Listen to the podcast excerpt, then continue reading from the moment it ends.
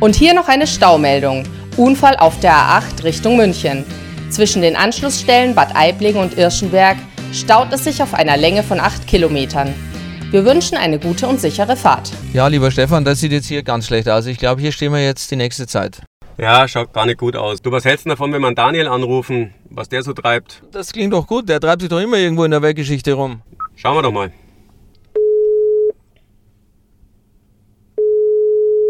Stefan Lackner, ich grüße dich. Ja, hallo Daniel. Servus, wie geht's? Kurz vorm Wochenende und äh, du wirst nicht glauben, ich stehe im Stau. Du stehst im Stau? Dann habe ich eine gute Nachricht. Wir auch. Ich bin nämlich wieder mit dem Reinhold unterwegs. Dann haben wir ja ein wenig Gelegenheit, über äh, wieder neue, tolle Sachen in der Baubranche zu sprechen. Wir hatten doch einen Vorschlag bekommen, was wir, was wir denn mal besprechen können. Genau, da ist noch was in der Pipeline. Und zwar gab es ja den Hinweis, wir möchten uns mal auseinandersetzen mit dem Thema KI auf der Baustelle. Und äh, ich frage mich natürlich, ähm, ja, wie konkret ist das? Habt ihr sowas schon mal gesehen? Und ähm, werden in Zukunft wirklich die Roboter die Fenster einbauen? Äh, also KI auf der Baustelle, ich kann mir da nicht so viel darunter vorstellen. Also mannlose Roboter, die Fenster praktisch in die, in die Fensteröffnung ähm, einsetzen. Wie soll das gehen? Wie soll das funktionieren? Ja, vielleicht nähern wir uns dem Thema mal ein bisschen, sage jetzt mal, von einer unteren Ebene. Und die Frage, die man sich ja da vielleicht erstmal stellen kann, wie schaut es denn überhaupt mal mit Automatisierung aus? Also, dass wir uns, dass wir mal darüber sprechen, wie weit äh, seht ihr denn die Möglichkeit, Baustellen und Tätigkeiten auf der Baustelle zu automatisieren oder durch Automaten zu unterstützen oder durch Roboter zu unterstützen? Was meinst du, Reinhold? Also ich äh, kann das nicht beantworten, aber ich kann dir sagen, was dir Praktiker darauf antworten würden. Hundertprozentig würden die sagen, dass das nicht funktioniert, weil jede Baustellensituation einfach anders ist. Ähm, das mag dann vielleicht noch eher gehen, wenn wir an äh, Neubauthemen denken, äh, wo tatsächlich äh, große Teile des Baus, sage ich jetzt mal, industriell gefertigt werden äh, auch reproduziert werden, die dann echt ident sind, wo sich äh, tatsächlich auch die Abmessungen, die Prozesse wiederholen.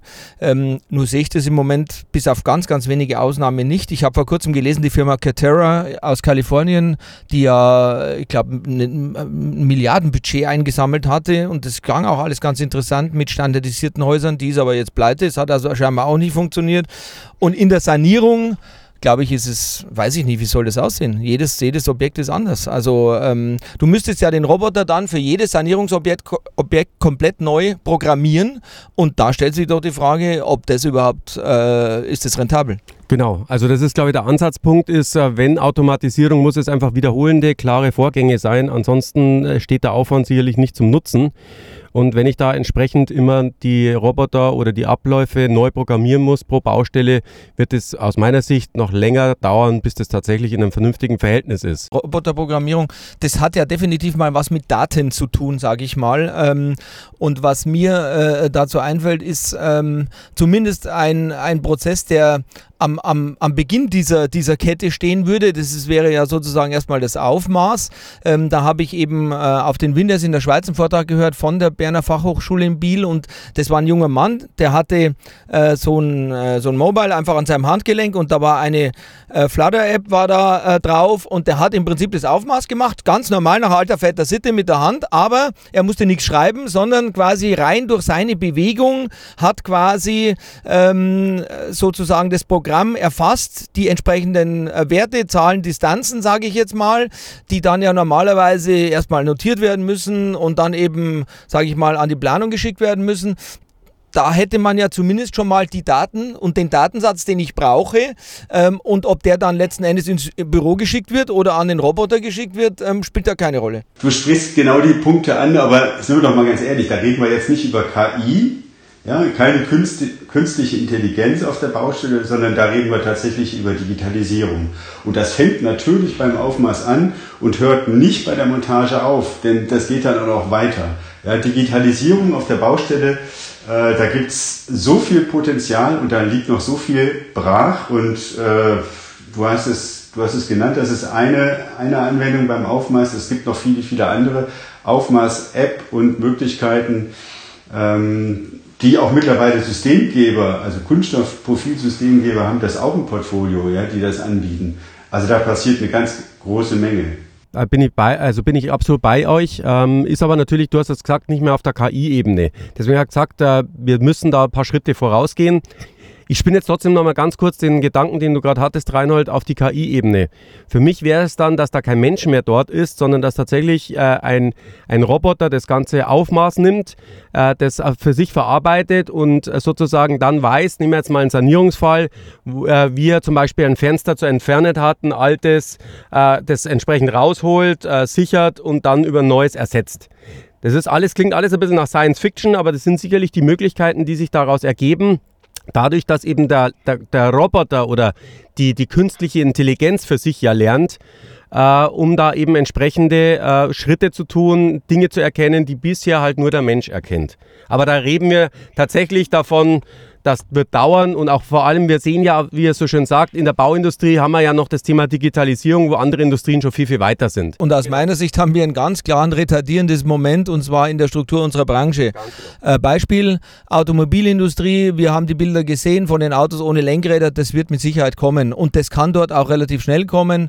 Äh, selbst wenn wir jetzt die ganzen Hersteller aus Fernost dazu nehmen, die von uns so, so richtig eigentlich noch gar keiner kennt, ähm, ist es trotzdem so, dass wir da über ein paar Firmen reden, sage ich jetzt mal. Im Vergleich jedenfalls. Wenn du dir aber mal vorstellst, wie viele Firmen jeden Tag in Deutschland, nur mal in Deutschland, auf der Baustelle unterwegs sind, dort Fenster montieren oder irgendwas anderes machen, ähm, bis die letzten Endes alle äh, das so, sage ich mal, äh, äh, etabliert hätten, dass das wirklich Stand der Technik ist. Also meine lieben Freunde, da will ich nicht pessimistisch sein, aber bin mir nicht sicher, ob wir das noch erleben, weil das ist einfach eine, eine völlig atomisierte, sage ich mal, Marktstruktur, die wir da in der Branche haben. Reinhard, genau das ist doch der Punkt.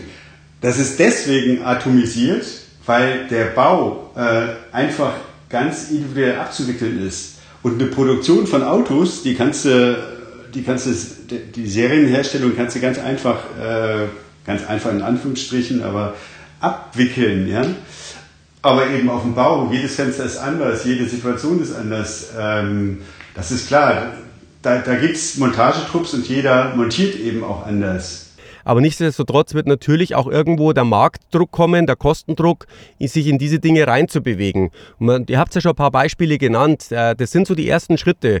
Aber das wird, äh, es wird irgendwann sicherlich mal kommen. Aber ich gebe euch recht, äh, es ist ein anderes Setting. Das ist ja genau das, was ich vorher gesagt habe. Und es werden andere sein, die das Ganze treiben. Äh, aber da kann es durchaus auch zu Startups oder Ähnlichem kommen, die dann sicherlich interessant äh, mal schauen, wie die Baubranche das vielleicht auch umsetzen kann. Also ich halte unser, unser sage jetzt mal, unsere Land und unsere Ingenieure durchaus für so pfiffig, äh, dann auch aus dieser generellen Entwicklung äh, Adaptionen für die Bauindustrie äh, entsprechend bereitzustellen. Ich kann mich da noch erinnern an einen Chart in einem Vortrag. Ich weiß nicht, da warst du damals bestimmt auch in, in, in Salzburg, Daniel. Das ist schon bestimmt zwei, drei Jahre her auf einer Swissbaser Veranstaltung. Ähm, da gab es von dem Herrn Wilms gab es da einen Vortrag, äh, Umsetzung von Digitalisierung in den verschiedenen Branchen. Äh, und äh, also da gab es noch eine Branche, die war hinter der Baubranche und das war Jagen und Fischen. ja, aber, aber ich möchte ja noch mal kurz darauf zurück, zu, zurück zurückkommen. Es wird so sein, glaube ich, dass nach wie vor äh, oder dass möglichst viel jenseits der Baustelle passiert, also alles eben in die, in die Produktion äh, verlagert wird, alles vorgefertigt wird und möglichst die Zeit auf der Baustelle, auf dem Bau möglichst kurz äh, passiert. Jetzt gibt es eine Idee bei dem bei der Holzforschung Austria tatsächlich Fenster oder Fassadenelemente äh, auch tatsächlich zu kleben, anstatt zu befestigen. Also da gibt es auch Forschung, ja, dass ich wirklich äh, Elemente viel schneller am Bau hinbringe und dann auch erledige. Also da passiert eine Menge in dem Bereich. Ja. Aber was du jetzt gesagt hast, dieses serielle Denken, das jetzt in die Bauindustrie irgendwie Einzug findet, öffnet natürlich dann auch die Möglichkeit für Automatisierung und Digitalisierung. Ja, und der andere Punkt ist natürlich einfach die Reduzierung der Fehlerquellen. Also alles, was ich eben, äh, sage ich mal, äh, in der eigenen Produktion äh, ähm, äh, bewerkstelligen kann und, und vormontieren kann. Äh, ich sage mal, das wissen wir alle, dass in, dem, in, dem, äh, in der typischen Baustellenszene, das ist natürlich auch ein guter Nährboden für Dinge, die nicht optimal laufen. und da kann man natürlich durch definierte Sachen im Vorfeld sicherlich auch Druck von wegnehmen durch diese Themen, was ja zum Beispiel auch der Holzbau schon relativ konsequent umsetzt, muss man sagen. Absolut. Und dieses, was du gerade gesagt hast, diese Fehlerthemen sind natürlich auch über Digitalisierung im Bereich vom Aufmaß ganz wichtig. Wir haben ja letztens bei dir äh, gehört, bei deinen Rollläden, dass da einiges schiefgelaufen ist. Äh, genau. Das sind also Dinge, wo ich mir mit Digitalisierung wahnsinnige Nachfolgekosten spare, weil ich nicht vorne einen Fehler produziere, den ich dann erst später merke, nämlich dann in der Montage, wo ich dann als, als Unternehmen einfach ja am Ende des Tages Kosten produziert habe und wahrscheinlich am Auftrag gar nichts mehr verdienen. Wir gehen ja jetzt in eine Marktsituation rein, wie wir wissen, ähm, die jetzt äh, durchaus auch anspruchsvoll und fordernd ist. Ist das denn jetzt die richtige Situation, in der dann die Betriebe sagen, ähm, ich versuche jetzt, sage ich mal, bestimmte Themen da zu digitalisieren auf der Baustelle, äh, möglicherweise auch in solche Sachen zu investieren äh, und mich da auf neues Terrain zu begeben? Ähm, oder würdet ihr es eher so einschätzen, dass die eher sagen, okay, wir haben gerade im Moment andere Themen, lass uns mal versuchen, die Sachen Sachen so abzuwickeln, äh, dass wir das äh, möglichst ohne großen zusätzlichen Input dahin bekommen. Reinhold, du kommst gar nicht mehr drum rum. Du musst jeden Schritt, den man digitalisieren kann, musst du digitalisieren. Da kommst du gar nicht drum rum. Wenn du das nicht machst, äh, wird es jemand anders machen und äh, wird dadurch sich Vorteile verschaffen. Ja? Insofern, du musst von A bis Z, und das fängt bei, wirklich beim Aufmaß an, ihr habt es äh, häufig genug genannt, beim Aufmaß fängt es an, da musst du den Digitalisierungshebel äh, ansetzen. Aber das geht dann weiter bis zur Montage, ja, bis zum Einbau und darüber hinaus. Ja, äh, das ist so, da wird, äh, da wird viel getan in der Richtung. Ähm, Übrigens nicht nur für die Umsetzung auf der Baustelle, sondern auch für die Planer im Hintergrund, muss man ja auch mal ganz klar sagen. Äh, Gerade der Architekt, sage ich mal, der hat ja die ganzen Themen letzten Endes auf dem Tisch. Und da gibt es natürlich für spezielle Anforderungen, äh, ich nenne jetzt mal äh, insgesamt die Anschlusssituation rund um das Fenster, die ja äh, nach wie vor eine der Hauptfehlerquellen sein dürfte. Ähm, da gibt es natürlich schon tolle, tolle Sachen. Ich habe da vor kurzem auch äh, auf der Bau, zum Beispiel bei der Firma Triflex, äh, dieses äh, Planungstool gesehen. Fensteranschluss heißt das. Und das ist natürlich insofern gut. Das wäre jetzt für mich eine Möglichkeit, um den Kreis zu schließen, weil viele Fehler, die auf der Baustelle passieren, die haben definitiv nach wie vor was damit zu tun, dass ähm, zu wenig miteinander geredet wird, dass die Abstimmung einfach nicht funktioniert. Und ich glaube, gerade da sind durchgängige digitalisierte Prozesse mit Sicherheit Gold wert.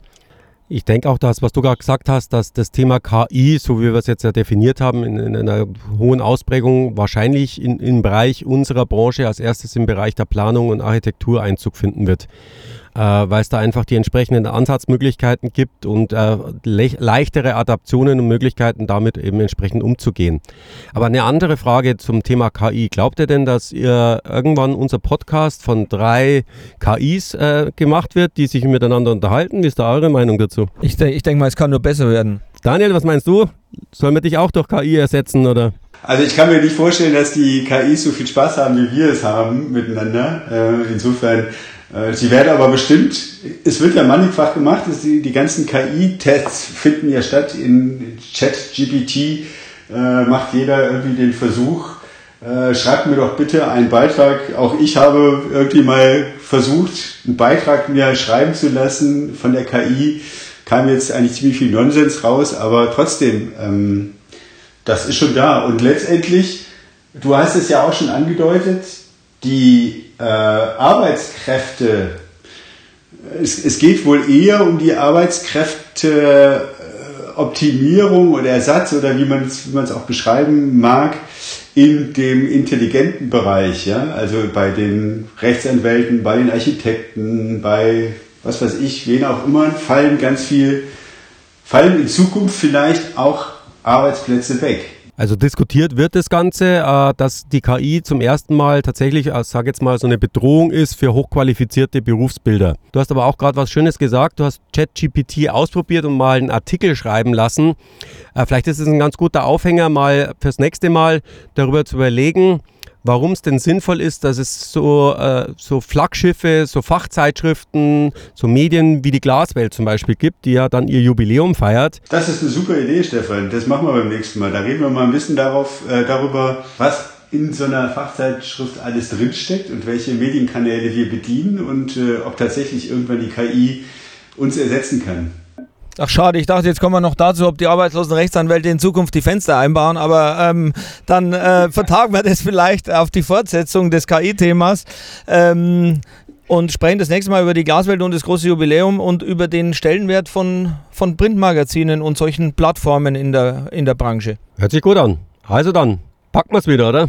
Packen wir es, genau. Freie Fahrt ins Wochenende, oder? Macht's gut, ihr beiden. Ciao. Sie haben auch Themen, bei denen es sich staut in Ihrem Unternehmen? Da nichts wie ran an die Tastatur. Schreiben Sie Reinhold Kober, Daniel Mund oder Dr. Stefan Lackner. Denn der Podcast Driver Seat für die Bauelementebranche ist nur so gut wie Ihr Input. Wir freuen uns auf Ihre Themen.